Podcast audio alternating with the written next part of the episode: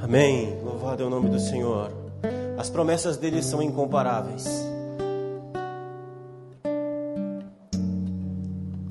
Olha o que diz a palavra de Deus sobre esse Deus a qual faz promessas extraordinárias. Isaías capítulo 40. Quem mais segurou os oceanos nas mãos? Quem mediu os céus com os dedos? Quem mais sabe o peso da terra ou pesou na balança os montes e as colinas?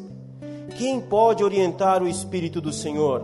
Quem sabe o suficiente para aconselhá-lo ou instruí-lo?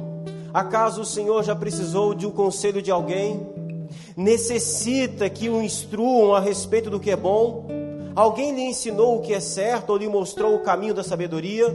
Não, pois todas as nações do mundo não passam de uma gota num balde, não são nada mais do que o pó sobre a balança. Ele levanta toda a terra como se fosse um grão de areia nem toda a madeira nos bosques dos Líbanos, nem todos os animais seriam suficientes para um holocausto digno do nosso Deus. As nações do mundo não têm valor para ele, aos seus olhos vale menos do que nada, são apenas vazio. A quem vocês podem comparar a Deus?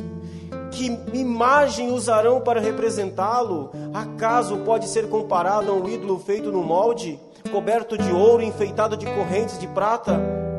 Quem é pobre demais para ter um ídolo desses pode escolher madeira que não apodrece, um artesão habilidoso para entalhar uma imagem que não tombe? Acaso não ouviram? Não entendem?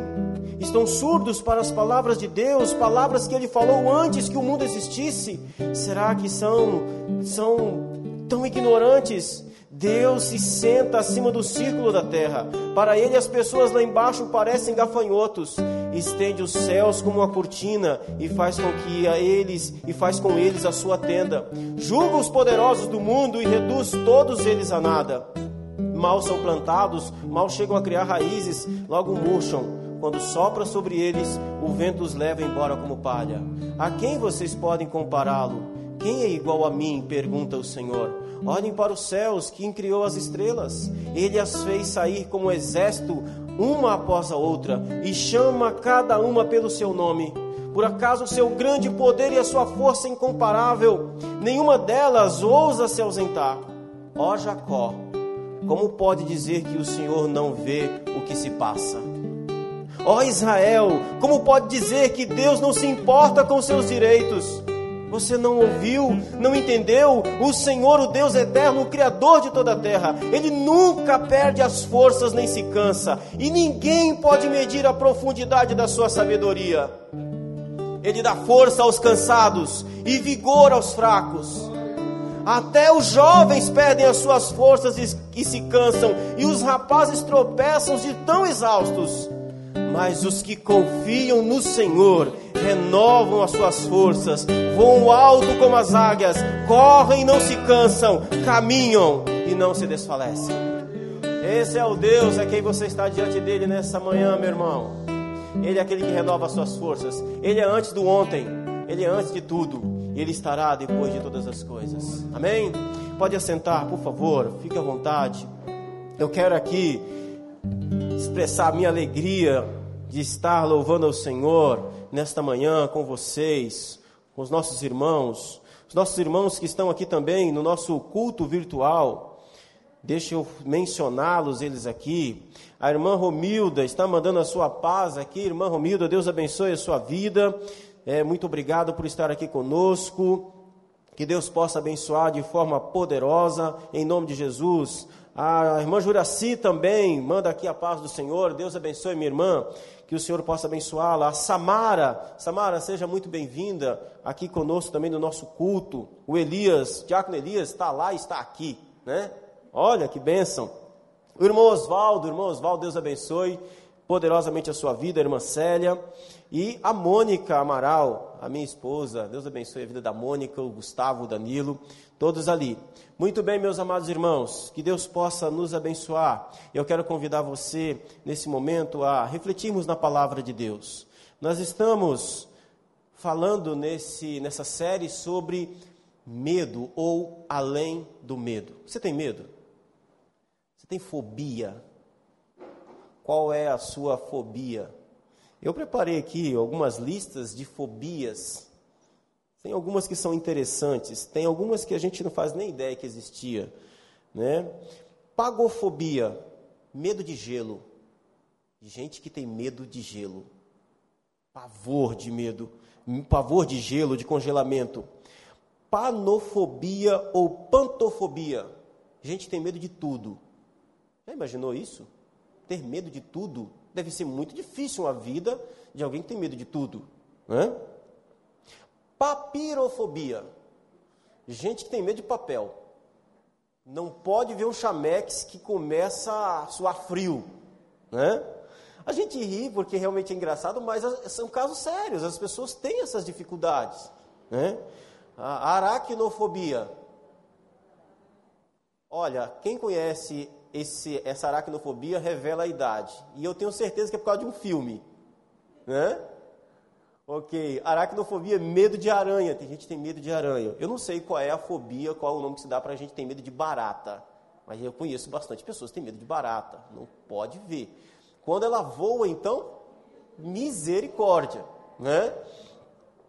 Então nós temos aqui algumas coisas interessantes. Né? É, patroiofobia. Essa eu confesso que não fazia a menor ideia. Medo de, da hereditariedade. Esquisito, né? Mas tem. É, pecatofobia. Pecato, latim, pecado, medo de pecado. É. Mas demais é ruim. Né? Tudo que é passou do excesso, né? Sim, a, a, a nossa relação com o pecado, o apóstolo João vai dizer na sua primeira carta que mudou, graças a Deus. Né? Mas não pode ser uma pacotofobia. É, é, e falando disso, eu me lembro de Lutero. Lutero, eu acho que sofria um pouco disso daqui. E eu acho que ele foi curado pela graça, pelo Evangelho. Porque Lutero, ele tinha, na sua biografia, vai dizer que ele tinha, ele tinha tanto, tanto essa questão do medo do pecado, que ele, ele se, se confessava muito.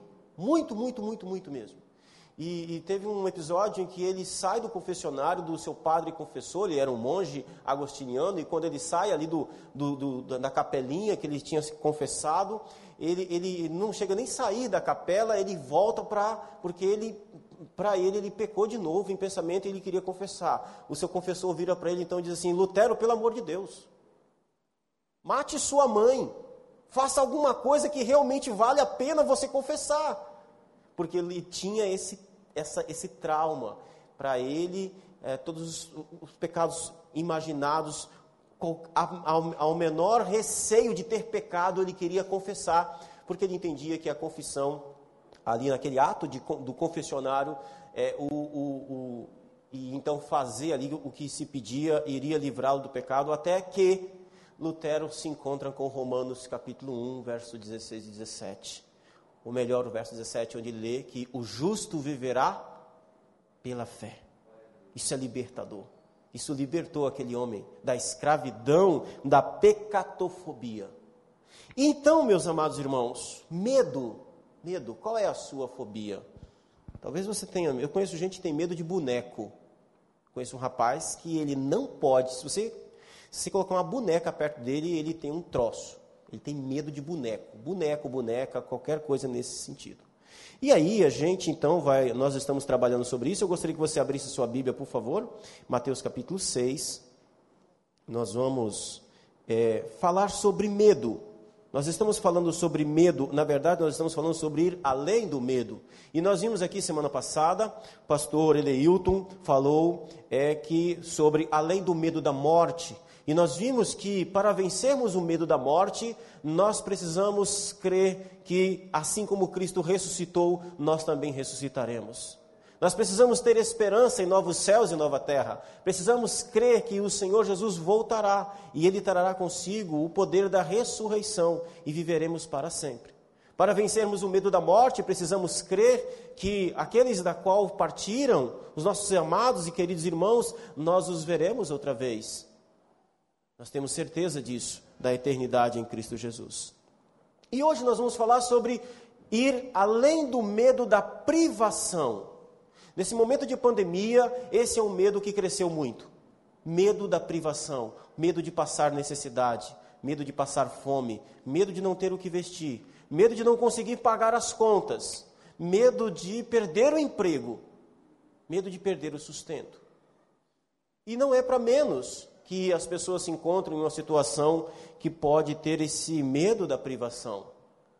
O Instituto o IPADA, que é o Instituto de Pesquisas Econômicas Aplicadas, ele mostrou que em fevereiro de 2021 a taxa de desemprego no Brasil estava em 14,5%. Isso significa um número assombroso de cerca de 14 milhões de pessoas desempregadas. Os indicadores econômicos também mostram que 6 milhões de pessoas desistiram de procurar emprego. São os chamados desalentados, aquelas pessoas que desistiram mesmo. 34 milhões de pessoas estão hoje na informalidade, um número que cresceu, mas parou de crescer, se estabilizou. O que significa que houve uma certa saturação até mesmo daquele pessoal que é, está na informalidade, a, a, porque perdeu o emprego e tal. A, o rendimento médio caiu 2,5% em comparação com o último ano. Parece uma pequena queda, mas se você levar em consideração que ah, nesse mesmo período houve um significativo aumento do custo de vida. Só para se ter uma ideia, nos últimos cinco, seis meses nós tivemos um aumento de gasolina de seis vezes e do diesel cinco vezes. Ah, isso somado a um dólar alto significa que o nosso pãozinho do café da manhã ficou mais caro. A gente sente isso no nosso dia a dia. Ou seja, a renda caiu, os preços subiram, os boletos e as contas não param de chegar, chegam fielmente, né? E junto também chega o medo da fome, o medo de não ter o que se vestir, o medo da privação. Esses números nos entristecem e nos deixam para baixo, sim, nos deixam com medo. A gente fica com medo, sim. Mas o nosso desafio aqui hoje é ir além do medo da privação. Como podemos então encarar o medo de passar necessidades? Como podemos encarar isso? Eu creio que o texto de Mateus, capítulo 6, verso 25 a 32, vai nos ajudar nessa resposta. Se você está com a sua Bíblia aberta, por favor, me acompanhe. Eu vou ler na Bíblia NVT, nova versão transformadora, que diz assim: Por isso eu lhes digo que não se preocupem com a vida diária, se terão o suficiente para comer, beber ou vestir. A vida não é mais do que, do que a vida não é mais do que a comida e o corpo não é mais do que a roupa? Observem os pássaros. Eles não plantam, nem colhem, nem guardam alimentos em celeiro, pois seu Pai Celestial os alimenta. Acaso vocês não são muito mais valiosos que os pássaros? Qual de vocês, por mais preocupado que esteja, pode acrescentar a menos uma hora na sua vida? E por que se preocupar com a roupa? Observem como crescem os lírios do campo. Não trabalham nem fazem roupas, e no entanto, nem Salomão, em toda a sua glória, se vestiu como eles. E se Deus, e se Deus veste com tamanha beleza as flores silvestres que hoje estão aqui e amanhã serão lançadas no fogo, não será muito mais generoso com vocês, gente de pequena fé? Portanto, não se preocupem dizendo o que vamos comer, o que vamos beber, o que vamos vestir essas coisas ocupam os pensamentos dos pagãos, mas o seu Pai Celestial já sabe do que vocês precisam. Amém? Então, como ir além do medo da privação? Como ir além do medo da privação? Nós vamos além do medo da privação, em primeiro lugar, guardando o nosso coração da ansiedade. Todos esses números da qual eu falei aqui e, e os jornais que a gente assiste, e a, as coisas que nós acompanhamos nos levam a ter um coração ansioso. Então, a primeira coisa para irmos além do medo da privação é termos o coração guardado da ansiedade. Jesus diz: Não é a vida mais do que o alimento e o corpo mais do que as vestes? É uma pergunta que ele está fazendo, é uma pergunta retórica. Ou seja, o que Jesus está perguntando é: o que, que é mais difícil? Deus ter te dado a vida ou alimentar a vida que te deu? O que é mais difícil, Deus ter te dado um corpo ou Deus vestir o corpo que te deu? Essa é a pergunta que ele está fazendo. Então, aquele que te deu a vida, é isso que Jesus está dizendo, aquele que te deu a vida vai dar o alimento suficiente para que ela seja mantida. Aquele que te deu um corpo, ele te dará condições suficientes para que você possa ter roupa para cobrir o corpo. Então, não, é, Jesus está falando disso, e é um desafio que ele está fazendo, principalmente para nós, homens da modernidade, principalmente para a nossa geração, é um desafio. E ele nos chama atenção, então, em primeiro lugar, para tratar do nosso medo da privação, ele, ele fala para a gente olhar para nós. Olhe para vocês, olhe para a sua vida. Quem foi que te deu a vida? Deus. Você crê que Deus te deu a vida? Então Ele sustentará a vida que deu. Foi Deus que te deu o corpo, foi Ele que formou o seu corpo. Nós não somos resultado de um processo evolutivo. Se fôssemos resultado de um processo evolutivo, estávamos à mercê da, desse mesmo processo evolutivo. Não, mas quem te deu o corpo, quem te criou foi Deus. O Deus que deu o corpo, ele, ele vestirá o corpo. É, é, é, impossível Deus dar o corpo e também não se responsabilizar por ele. É isso que Jesus está falando. Então ele está falando para nós, para que vencermos o medo da privação, ele diz: olha para você, olhe para o que Deus fez na sua vida, olhe para a sua história. É importante a gente olhar para a nossa história, é importante olharmos para a nossa história. Olhe de onde, de onde você veio, olhe para a história da sua família, olhe para a história dos seus pais. Eu tenho certeza que as dificuldades que os seus pais passaram, ou as dificuldades que você passou quando era criança, você não passa mais e os seus filhos também não passam as dificuldades que você passou quando criança. Quem foi que cuidou? Quem foi que sustentou o corpo? Quem foi que sustentou a vida? Quem foi que deu o suficiente? O Senhor deu o suficiente. Amém? Então, não precisa ficar ansioso, você precisa olhar para aquilo que Deus já fez. Você precisa olhar para aquilo pela qual Deus se responsabiliza. Ele deu a vida, então lhe dará o alimento suficiente para sustentar a vida. Ele criou o corpo, ele deu o corpo, ele vestirá o corpo. No fim, não depende de nós. No fim, não depende de você, da nossa capacidade de autossustentação. Na verdade, você e eu não somos capazes de sustentar a nossa própria vida. Quanto custa o ar nos seus pulmões? O quanto você trabalhou, ou quantas horas você trabalhou essa semana para pagar pelo ar nos seus pulmões? Nada. Foi Deus que deu. Aí está. O Senhor sustenta a vida. O Senhor dá a vida.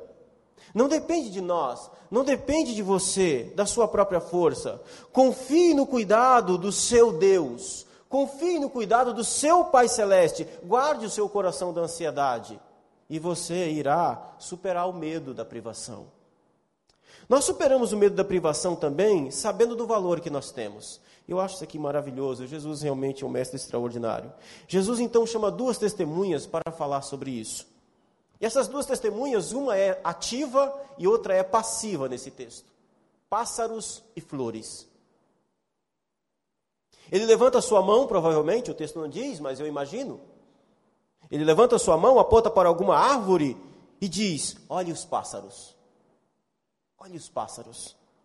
Eles não plantam, não colhem, não guardam em celeiro, não investem na bolsa.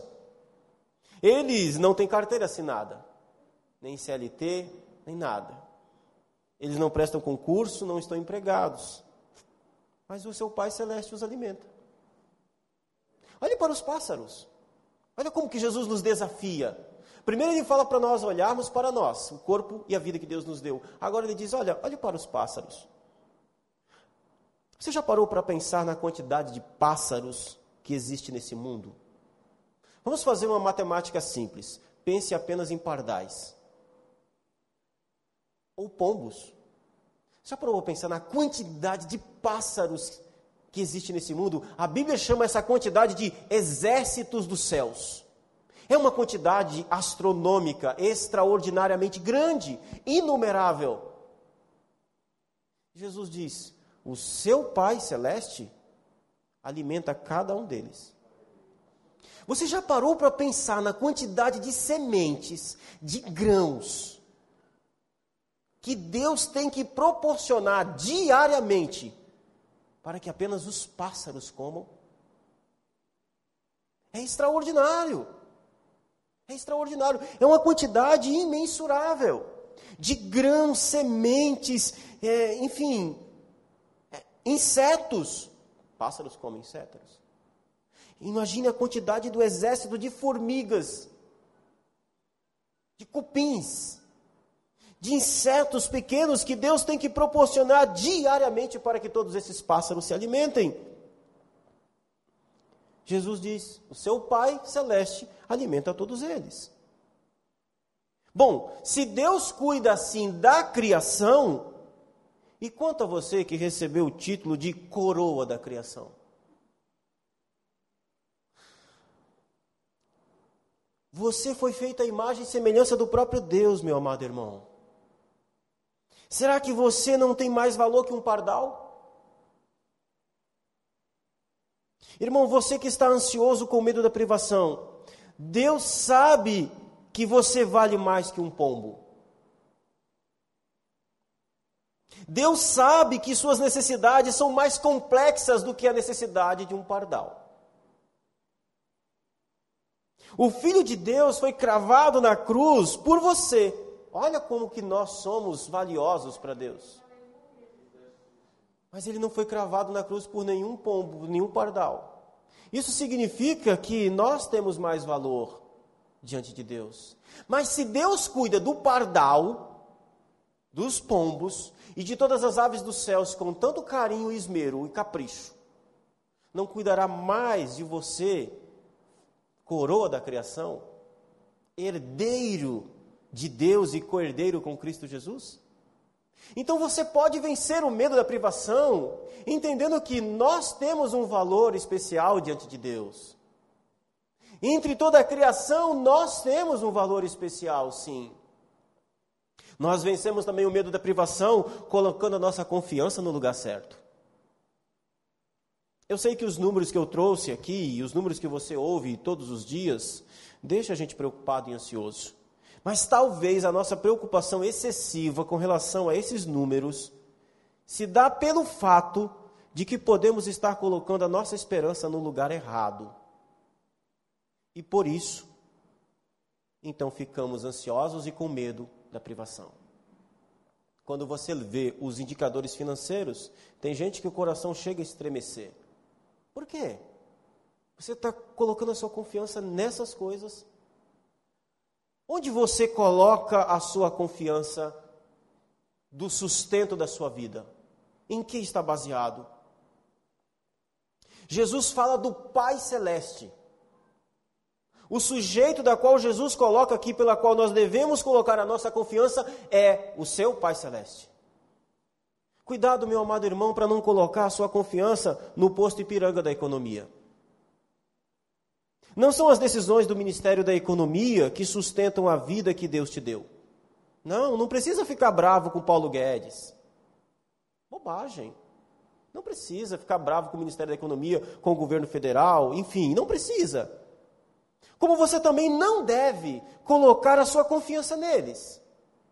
Eles são autoridades e ministros de Deus para o teu bem, como diz Romanos capítulo 13. Se fizerem mal, estarão debaixo do castigo de outra autoridade. Mas no fim, o que importa é que o seu sustento vem do seu Pai Celeste não são dos indicadores econômicos. Meu amado irmão, se o sustento da humanidade, do homem, se o sustento, é, é, é, se o sustento da sociedade dependesse das escolhas econômicas que os nossos governantes fazem, se as escolhas deles estivessem simplesmente por eles mesmos, nós já estávamos condenados. É o Senhor que conduz o coração daquele homem. A Bíblia diz que é Deus que conduz o coração do rei. Você precisa colocar a sua confiança no seu Pai Celeste. Ele sabe de todas as coisas. Ainda que os homens façam o que façam, o Senhor conhece a sua necessidade. O seu Pai Celeste é a origem do seu sustento. Podemos ir além do medo também, da privação, com fé. Ainda falando sobre o exemplo dos pássaros, Existe um detalhe muito interessante que Jesus faz aqui. Eu disse que esse primeiro exemplo é o exemplo ativo. Jesus então traz dois exemplos, um, um, passivo e um ativo. Os pássaros são o exemplo ativo.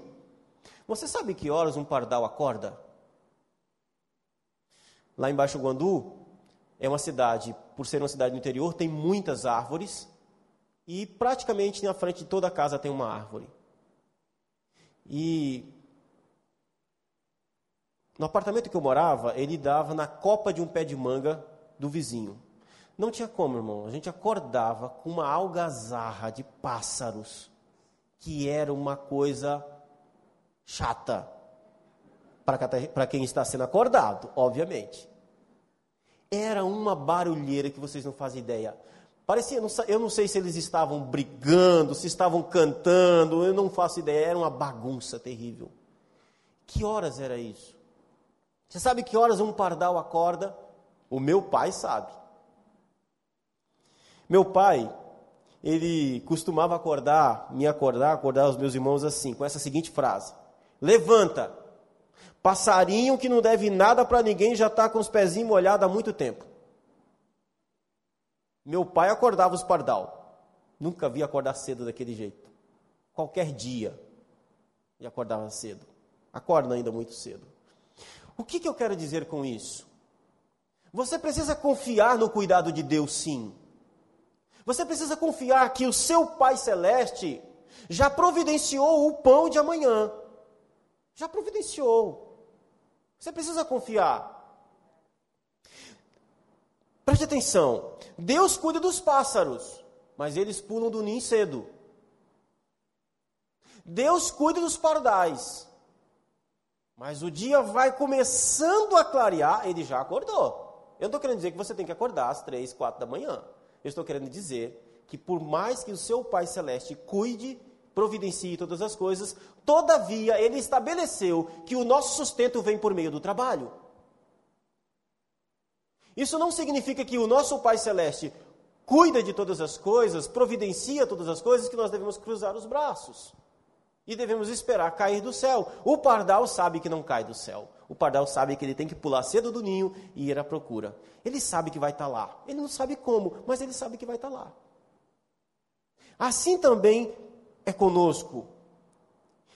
Então nós precisamos ter a fé do pardal nesse sentido.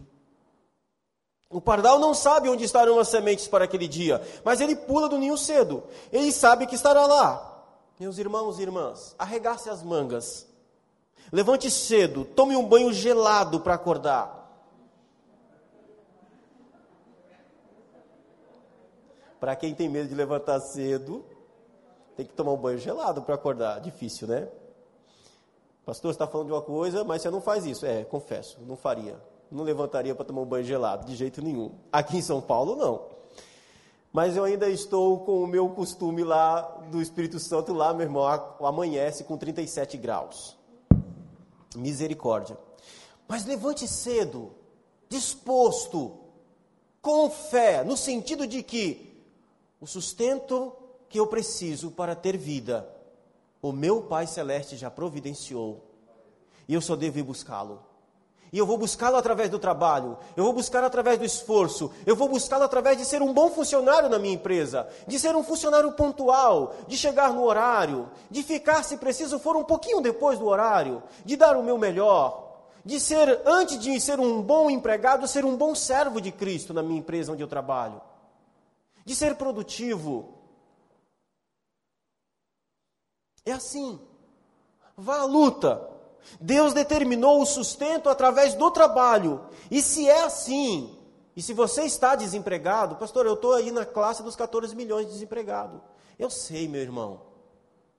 Mas vá à luta, vá à procura.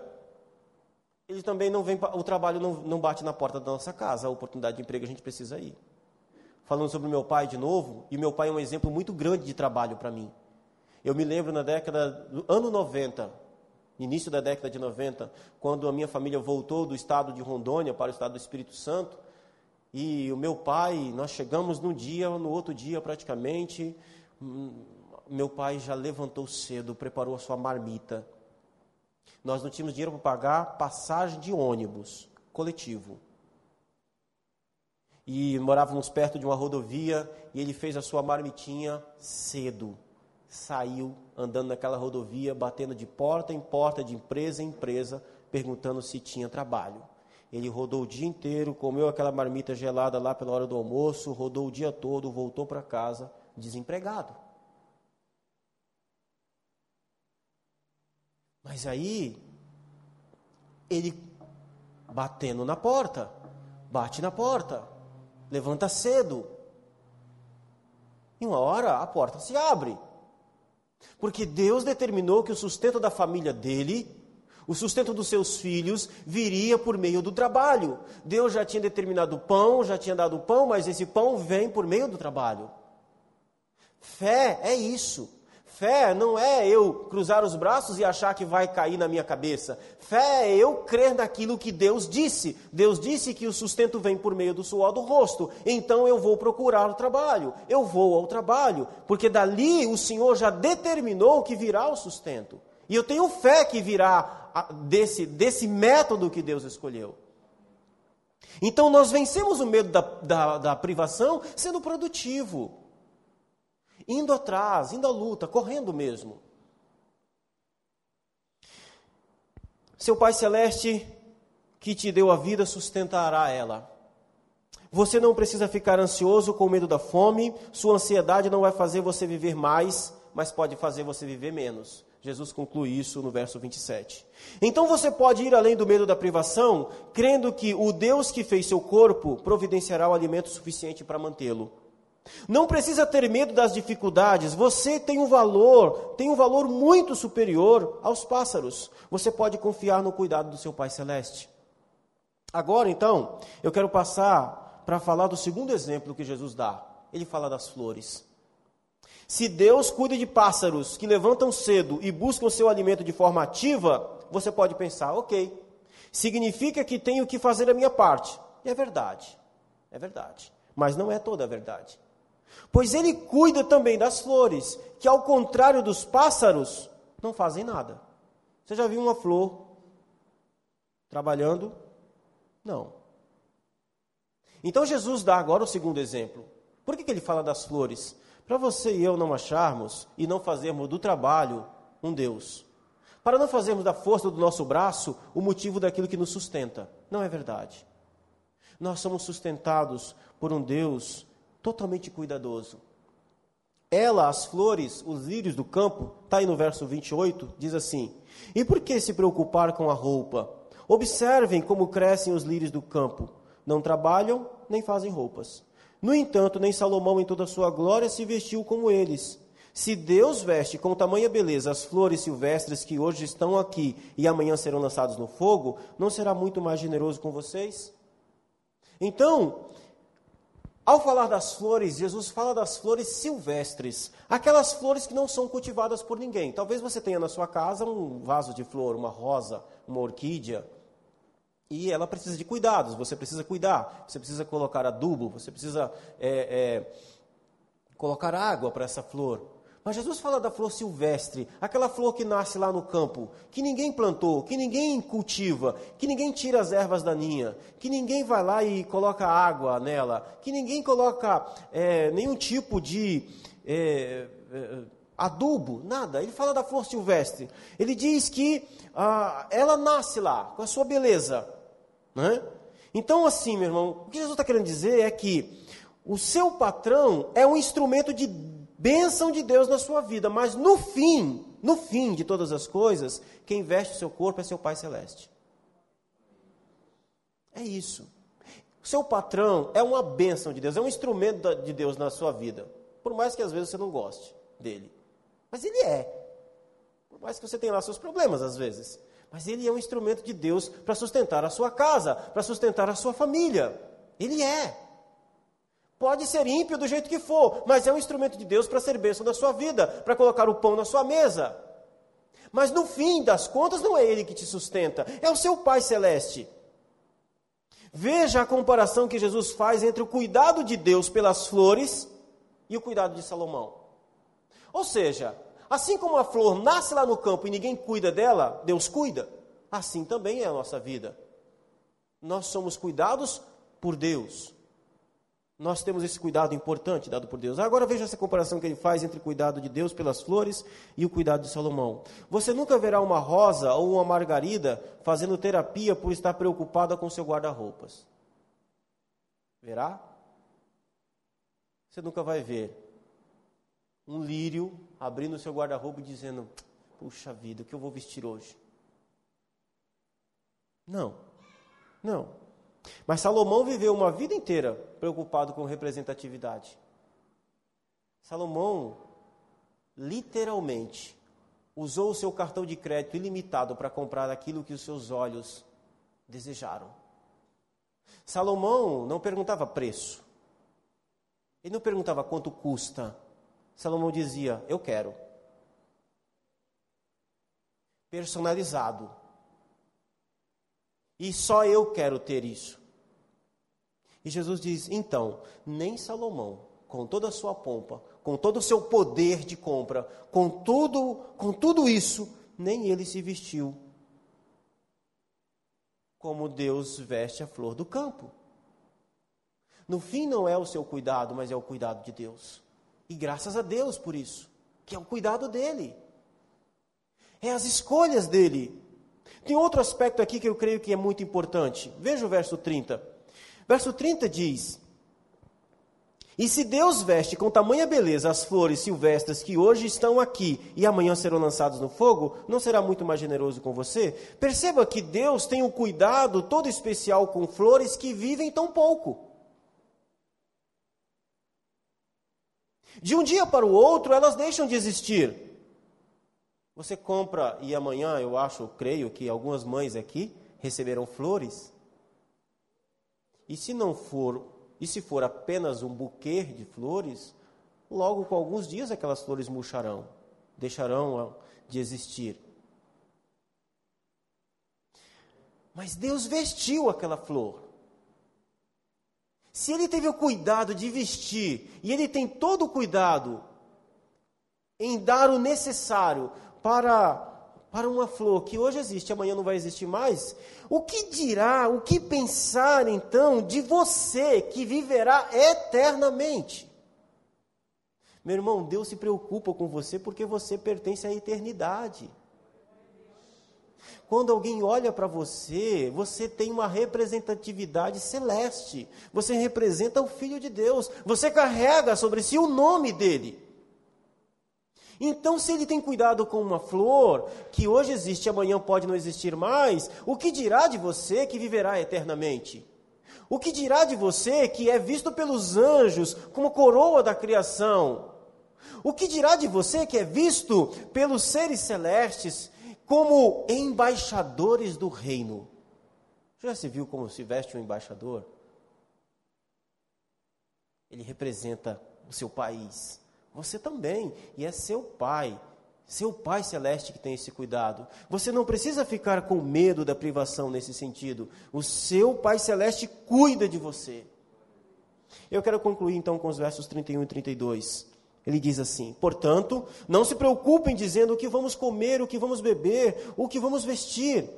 Essas coisas ocupam os pensamentos dos pagãos, mas seu Pai Celestial já sabe do que vocês precisam.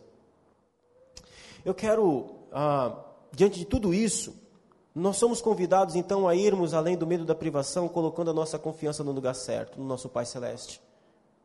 Tire os seus olhos dos indicadores financeiros. Tire os seus olhos da sua própria capacidade.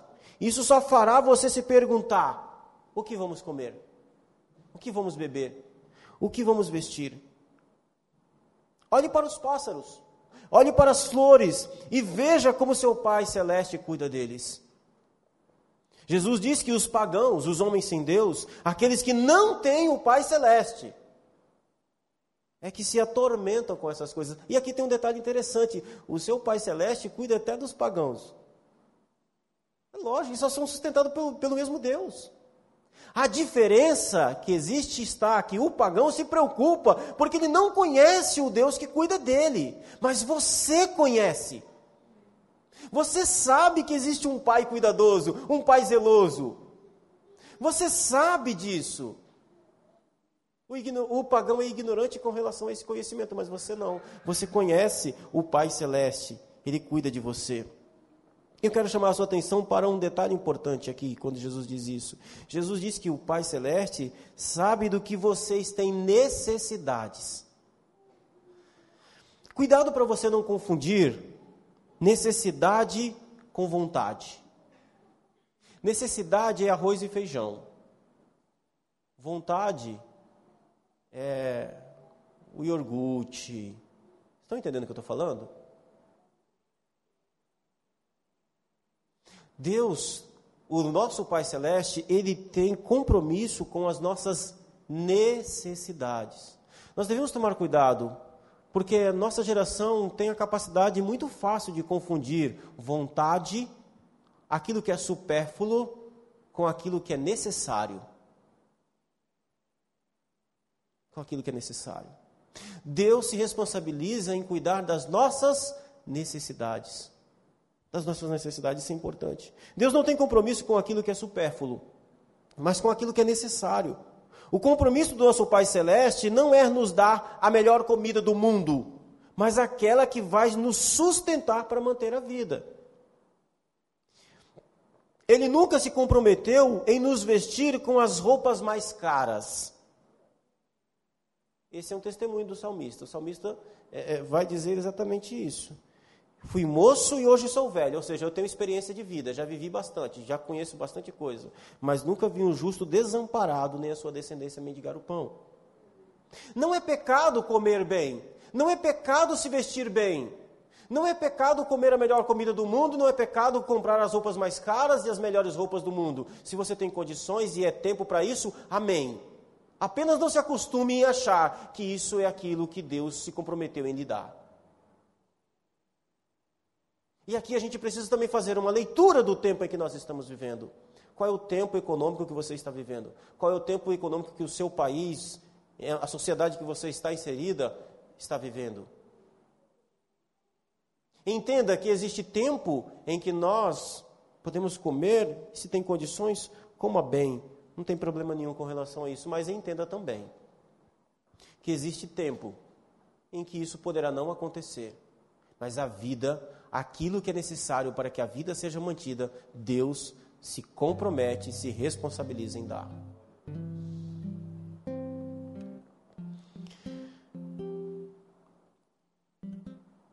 Você pode comer e se vestir bem, faça isso, pois isso também vem da mão de Deus, diz a palavra do Senhor, não é pecado. Mas não conte sempre com isso, do contrário, em tempos de dificuldades, o medo vai dominar o seu coração. Meu querido irmão e querida irmã, eu quero concluir aqui para nós orarmos, dizendo para você o seguinte: seu Pai Celeste te conhece, conhece suas necessidades. Se você está desempregado, Ele sabe que você está desempregado. Ele sabe. Ele conhece o tempo de todas as coisas. Você tem um valor especial. Você pode vencer o medo da privação, confiando no cuidado dele. Eu quero te fazer uma pergunta: o seu Pai Celeste já falhou alguma vez com você? Ele já deixou de cumprir uma promessa das menores que pode, pode ter sido para a sua vida? Não, não. Você pode confiar. Pastor, o que vai acontecer com a economia do nosso país o ano que vem? Eu não faço a menor ideia. Ninguém faz, irmão melhor economista dessa nação não faz a menor ideia. Tanto que existe uma palavra para isso no mundo econômico: especulação. Seu Pai Celeste não especula nada. Ele tem certeza de tudo. Ele sabe de todas as coisas. Ele conhece todas as coisas. Ele conhece a sua necessidade. Ele sabe quanto tem na sua dispensa. Ele sabe o que tem no seu guarda-roupa. Ele sabe. Olhe para o povo de Israel, 40 anos no deserto e as roupas deles não se desgastavam, os sapatos não se, se desgastavam. Talvez para nossa geração isso seja uma tortura, viver 40 anos com a mesma roupa, com o mesmo sapato. Tortura é você estar no deserto onde não tem loja, onde não tem shopping e a sua roupa se desgastar e você não tem onde comprar, não tem como adquirir outra. Seu pai sabe dos mínimos detalhes que os pássaros testemunhem que os pássaros nos lembrem, que as flores da sua casa te lembrem que o seu Pai Celeste cuida de você. Eu gostaria que você ficasse de pé. Eu gostaria de orar com você. Eu gostaria que orar por você para que Deus renovasse essa certeza no seu coração. E a você, meu irmão, minha irmã que está em casa, que está nos acompanhando, saiba, o seu Pai celeste sabe das suas necessidades. Ele cuida de você. Ele tem carinho por você. Ele não é omisso. Não. Ele é totalmente responsável, ele conhece todas as coisas. Eu quero orar por você que está desempregado, sim. Podemos orar por isso para que Deus venha renovar a sua confiança, para que Ele venha abrir as portas de emprego, para que você que está empregado, a sua empresa permaneça, para que o seu coração não seja tomado pelo medo de que você venha profissionalmente fracassar. E ainda que isso aconteça pela circunstância dessa vida terrível, você possa ter certeza acima de todas as coisas, seu Pai cuida de você. Seu Pai Celeste cuida de todas as coisas. Vamos orar? Vamos orar. Oremos. Maravilhoso Deus, nós viemos diante de Ti. Nós louvamos o Teu nome, Pai Celeste, pois tem cuidado de nós. Nós vamos sair daqui agora, Senhor. Vamos para casa e lá tem pão porque foi o Senhor que providenciou. Bendito seja o teu nome, meu Deus, pela tua providência extraordinária. Louvado e agradecido seja o teu nome, meu Deus, pelo teu carinho e amor. Renova, Senhor, essa certeza no nosso coração. Renova, Senhor, essa certeza em nossas vidas de que o Senhor tem cuidado de nós, de que o Senhor cuidará cuidando de nós. Tudo aquilo que nós precisamos, todas as nossas necessidades são supridas pela tua bondosa mão. Bendizemos o teu nome, Senhor, glorificamos a ti. E nós queremos pedir a ti, Senhor, em nome de Jesus, pelos nossos irmãos e irmãs. Senhor, se há alguém desempregado, Senhor, em nosso meio, se alguma pessoa, se os nossos irmãos que nos veem, meu Deus, pela internet, que cultuam a Ti, meu Deus, conosco, se há, meu Deus, alguém, meu Deus, desempregado, preocupado, Senhor, abre as portas de emprego, o Teu servo, a Tua serva, não come o pão da preguiça, Senhor, quer trabalhar, crê que o Senhor dá o sustento por meio do trabalho, Deus. Crê, meu Deus, que o Senhor determinou o sustento por meio do trabalho. Então, Senhor, abençoa, manifesta a sua graça, Senhor, em nome de Jesus, teu filho. Nós pedimos a Ti também, Senhor, pela nossa nação, pelo nosso país, pela economia desse país. Estende as Suas mãos maravilhosas, Senhor. Derrame Sua graça, meu Deus. Conduz o coração, meu Deus, dos nossos líderes, dos nossos governantes, para que eles possam ser instrumentos da Sua graça sobre a nossa sociedade.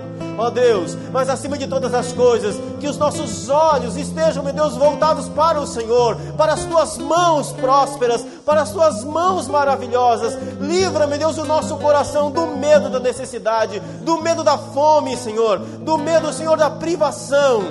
E faz o nosso coração crer que o Senhor é um Pai amoroso, o Senhor é o Deus de toda providência, o Senhor é o Deus de toda bênção, Senhor. Em nome de Jesus, guarda-nos diante de Ti, Senhor. Guarda-nos, ó Deus, diante de Ti, ó Pai. Nós te suplicamos, ó Deus. Nós te glorificamos. Nós adoramos a Ti, Senhor. Em nome de Jesus, nesta manhã. Aleluias. Aleluias. Glória a Deus. Amém. Amém.